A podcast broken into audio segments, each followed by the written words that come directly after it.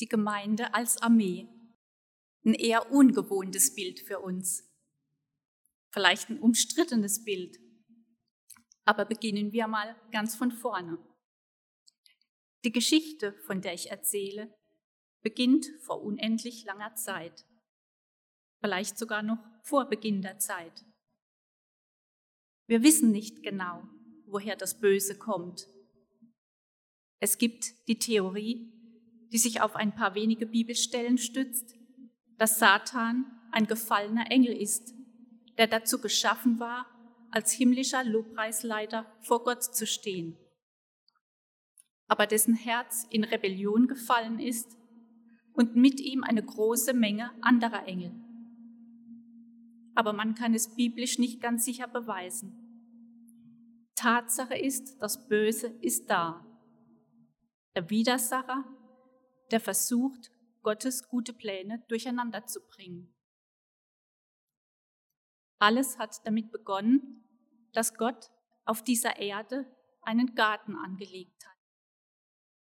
Die Bibel beschreibt die Erde als Tohu Wabohu, als wüst und leer. Wüst und leer könnte bedeuten, dass Satan schon da war. Hier schuf Gott einen Garten voller Leben, voller Fülle, voller Licht, voller Schönheit. Einen Ort, einen Schutzraum für Adam und Eva, die ersten Menschen. Und Gott hat ihnen Herrschaft anvertraut, dass sie die Erde untertan machen sollten, in diese Wüste Leben bringen.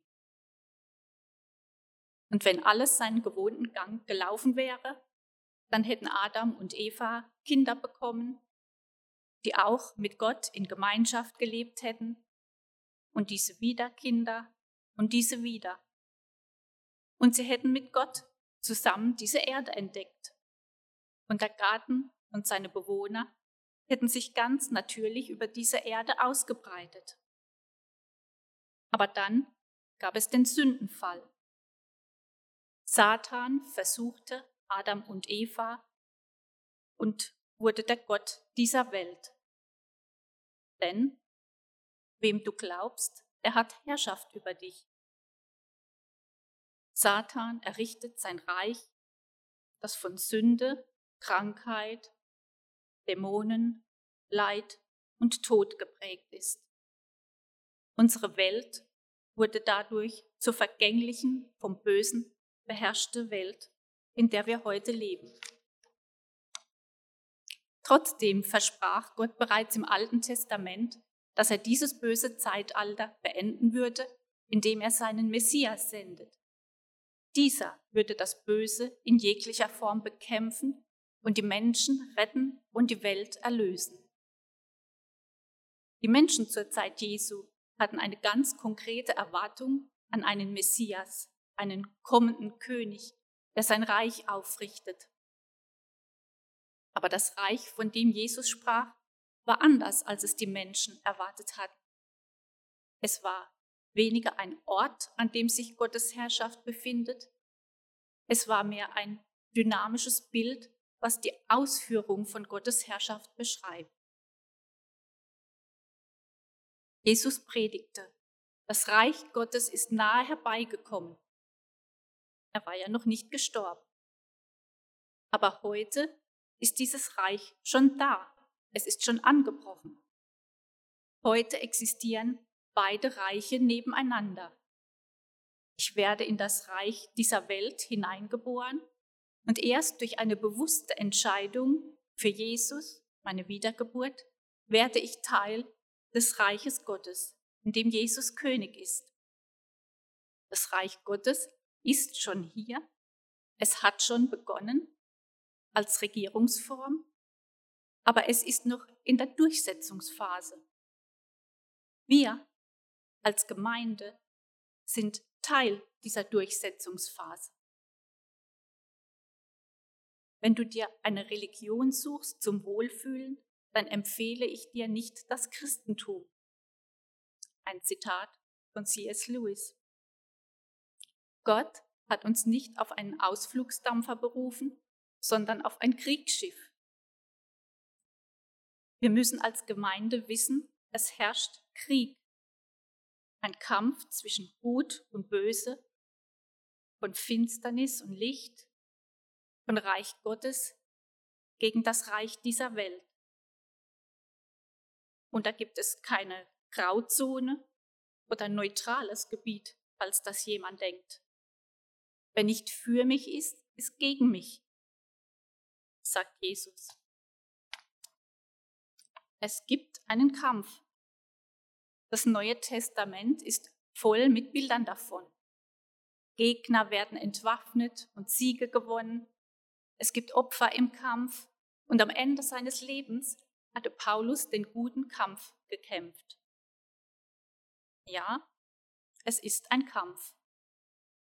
Aber die erste gute Nachricht ist, wir kämpfen nicht um den Sieg, wir kämpfen aus dem Sieg. Jesus hat den Sieg am Kreuz von Golgatha vollbracht. Jesus hat alles vollbracht. Aber wieso ist dann diese Welt noch so, wie sie jetzt ist? Menschen sündigen immer noch, werden krank, sterben. Kennt ihr den Unterschied zwischen D-Day und We-Day? Der D-Day, der Tag, als die Alliierten in der Normandie gelandet sind und diese kriegsentscheidende Schlacht geschlagen haben, die alles gewendet hat.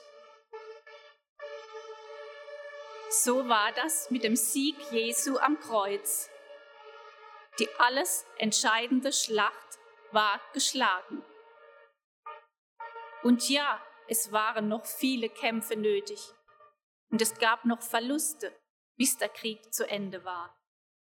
We Day, Victory Day, der endgültige Sieg und Frieden.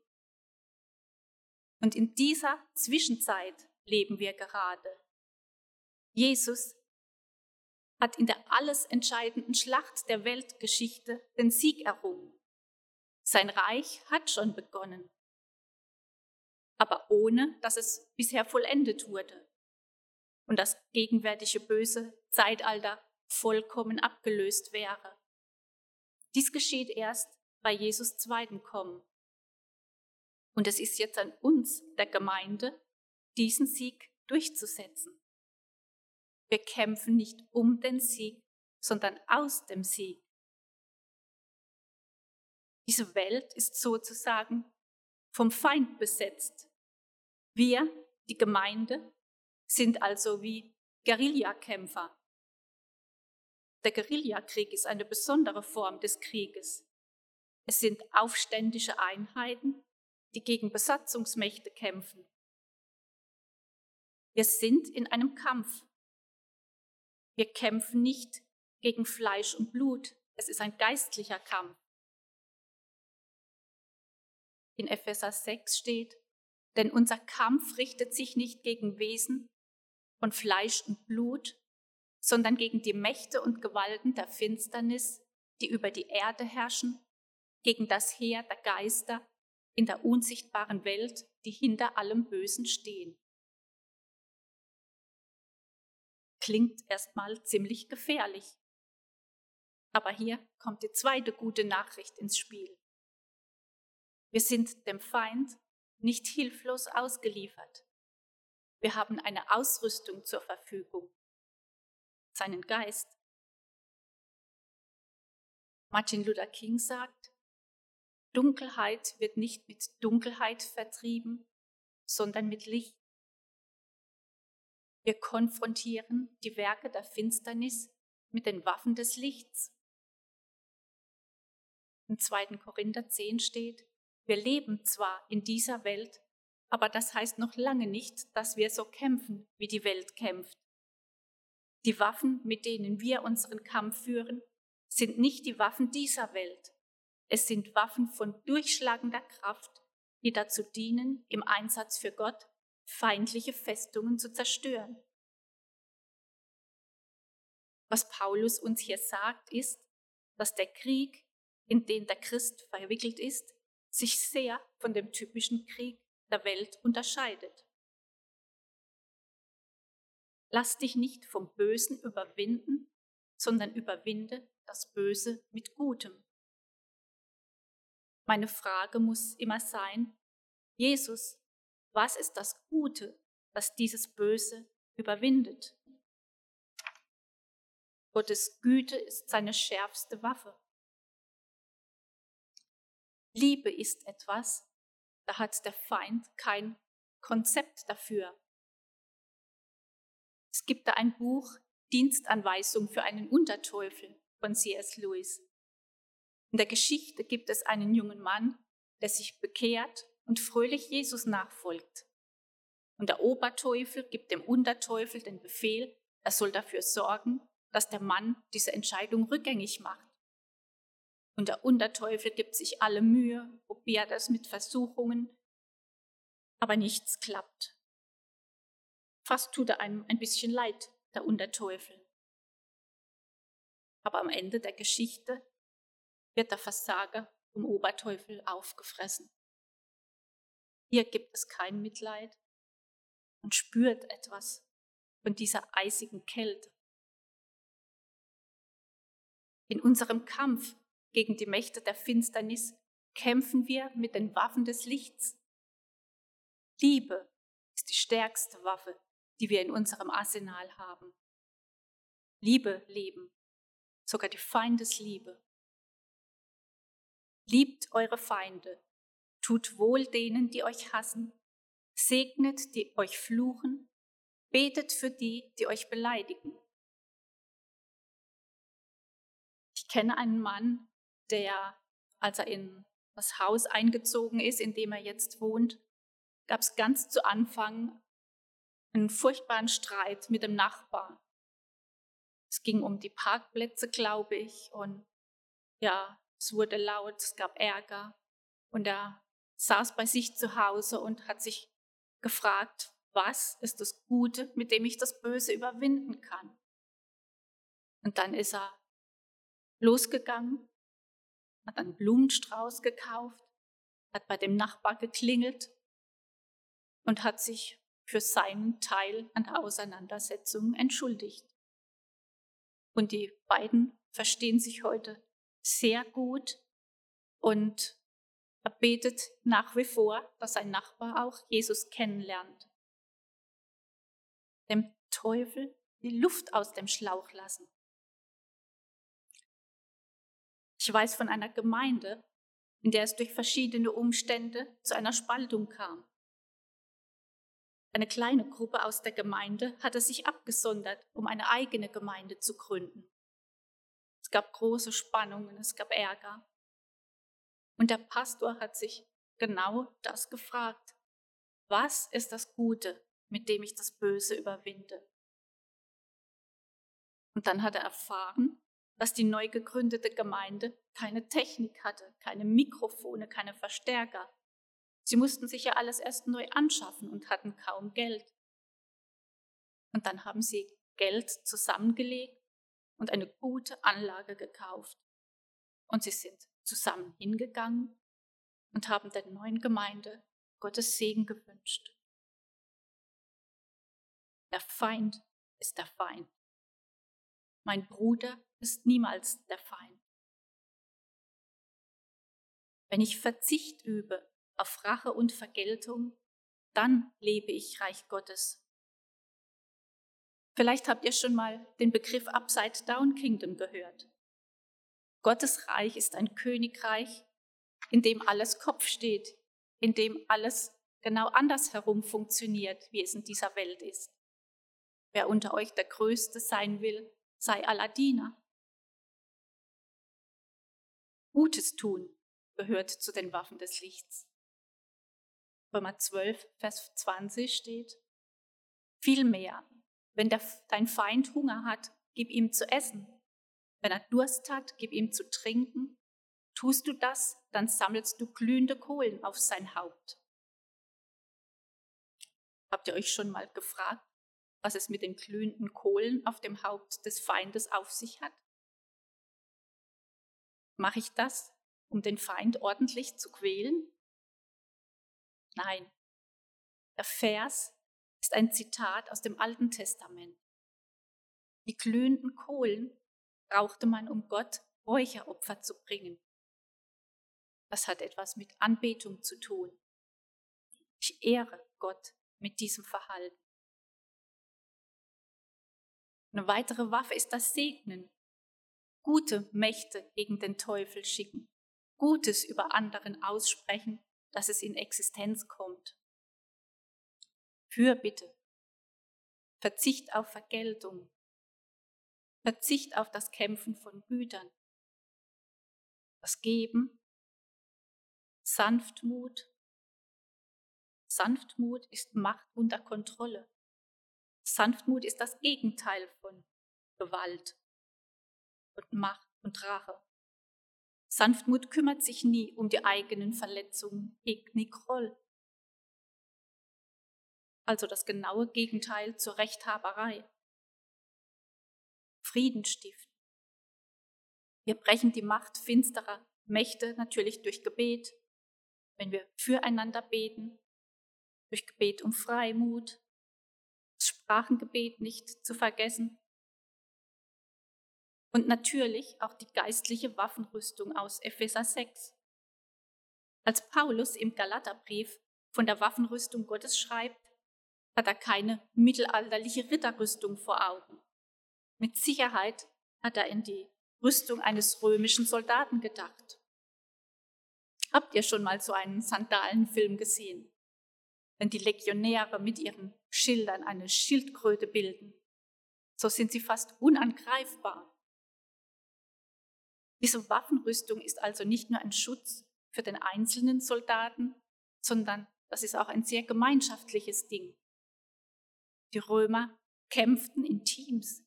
Die Römer hatten Legionen, 100 Soldaten oder mehr. Was die Römer als Soldaten so effektiv machte, war, dass sie eine militärische Kunst bis zur Perfektion entwickelt hatten. Die militärische Kunst des korporalen Manövers bei dem sie diese riesigen länglichen Schilde Seite an Seite hielten. Die Römer kämpften zusammen, sie standen zusammen, sie haben eine große Mauer gebildet, die der Gegner nicht durchbrechen konnte. Danksagung ist eine geistliche Waffe. Wir können Gottes Wort anwenden, denn das Wort Gottes ist lebendig und wirksam und schärfer als jedes zweischneidige Schwert. Das Wort Gottes anwenden ist Schwertkampf. Arme speisen, das Evangelium weitersagen, Anbetung, Großzügigkeit. Diese Liste hier erhebt keinen Anspruch auf Vollständigkeit. Vielleicht fallen euch noch weitere Waffen oder Werkzeuge ein. Christsein ist anders, radikal anders als die Welt. Die Gemeinde zeichnet sich durch diese Seligpreisungen aus. Sie zeichnet sich durch Güte und Sanftmut aus, wie sie mit den Menschen umgeht. Wir sollen unsere Feinde lieben. Wir sollen stark, mutig, freundlich und gnädig sein. Gleichzeitig sind wir aber nicht aufgefordert, uns zurückzuziehen, uns zu ergeben oder uns in Schweigen zu ducken. Die Bibel sagt uns, wie man das Böse überwindet. Die Bibel lehrt uns nicht Passivität, wenn es darum geht, den Feind zu stürzen. Ich muss lernen, offensiv mit Situationen umzugehen. Es gibt zum Beispiel eine Leidenstheologie, die besagt, dass Gott Krankheiten auflegt, um zu strafen, zu züchtigen oder gebraucht sie als Kreuz der Christen. Dies sollen wir geduldig ertragen.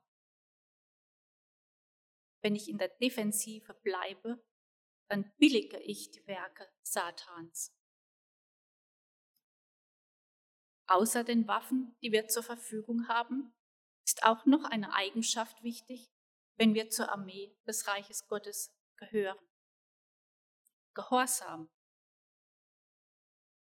Kein Soldat, der in den Krieg zieht, lässt sich in Alltagsgeschäfte verwickeln, denn er will dem gefallen, der ihn angeworben hat. Wie oft haben wir irgendwelche Ausreden für uns selbst, wenn es darum geht, unseren Auftrag zu erfüllen. In einer Armee ist es undenkbar, dass der General einen Befehl gibt und ich sage, ach ja, gleich, ich muss erst noch etwas erledigen. Darum lobt Jesus den Glauben des römischen Hauptmanns. Er hat das Prinzip verstanden. Er sagt zu seinem Knecht, geh oder komm, und er weiß, der Knecht geht oder kommt. Weiß das Jesus auch von mir? Kann sich Jesus auf mich verlassen, dass ich seinen Auftrag ausführe?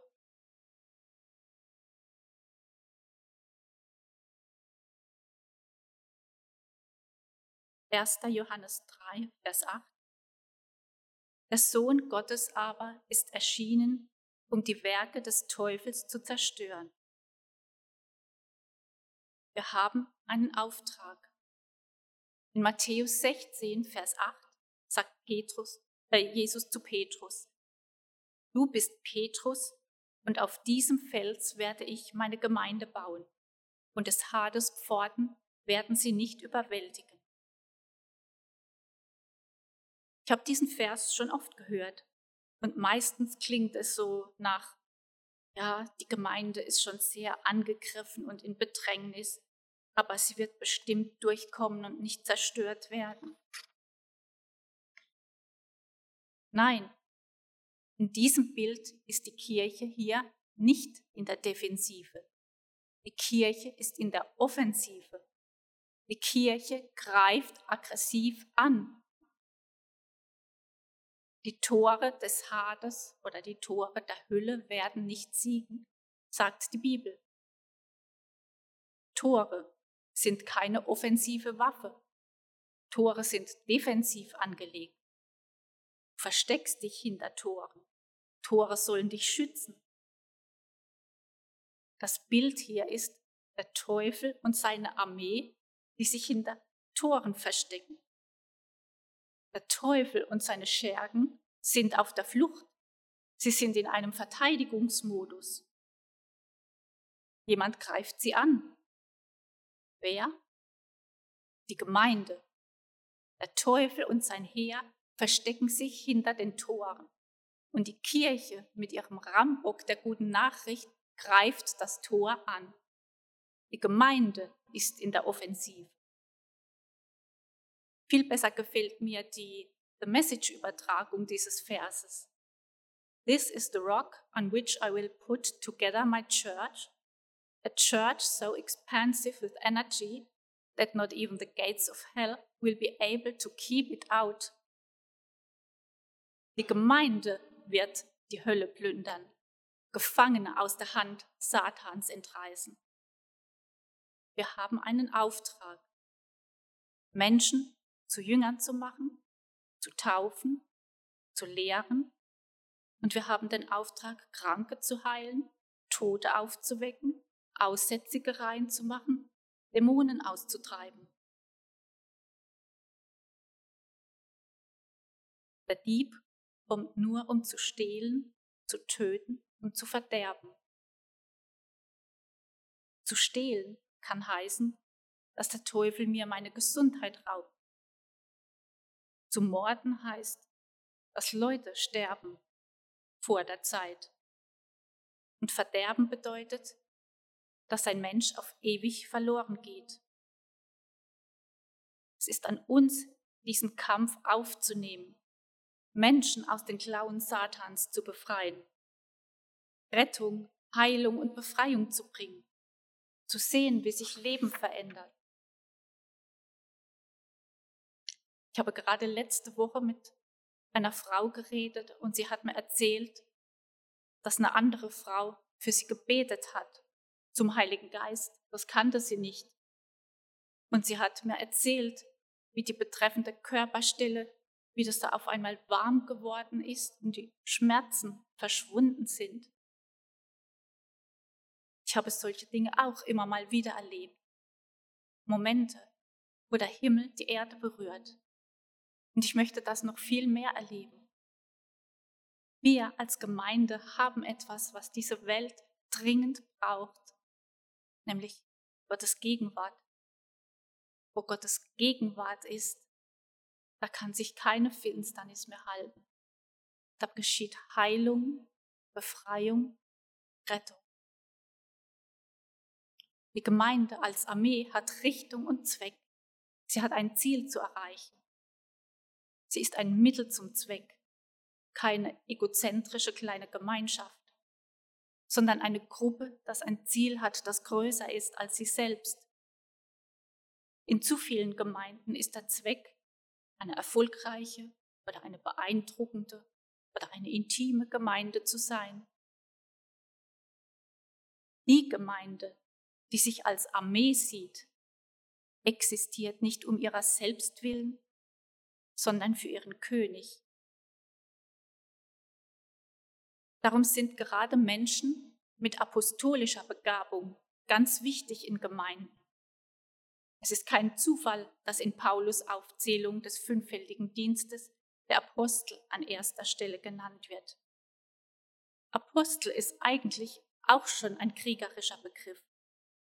Das war in der Antike derjenige, der ausgesandt wurde, wenn irgendwo ein Land erobert wurde.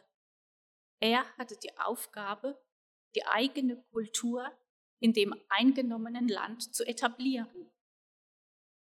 Und das römische Reich damals wieder ein Gebiet eingenommen hatte, dann wurde der Apostolos ausgesandt. Seine Aufgabe war es beispielsweise, Amphitheater, Foren, Thermen zu bauen. Alles orientierte sich an der Lebensweise der Hauptstadt. Er hatte das eingenommene Land so vorzubereiten, dass wenn der König in das Land kommt, dass er es als sein Land erkennt. Die Aufgabe der Gemeinde ist es, Kulturveränderungen zu bringen. Die Kultur des Reich Gottes. Dein Reich komme, wie im Himmel, so auf Erden. Gemeinde ist die Gemeinschaft des Reich Gottes. Gemeinde ist die Gesellschaft der Zukunft. Diese Kultur des Himmels wollen wir gerne prägen und in die Gesellschaft tragen, Veränderung bringen. Wir Christen sind die Menschen, die die Welt verändern. Die Gemeinde ist die Hoffnung für die Welt. Ich bete noch. Vater im Himmel, ich danke dir für die Gemeinde. Ich bete, Herr, dass du uns hilfst, immer besser zu verstehen, was Gemeinde ist und wie die Gemeinde in der Gesellschaft funktionieren soll. Ich bete, dass die Gemeinde diese biblischen Bilder mehr und mehr widerspiegelt und dass unsere Gemeinden stärker und offensiver werden, um diese verlorene Welt zu erreichen. Ich bete dies in deinem Namen, Jesus. Amen.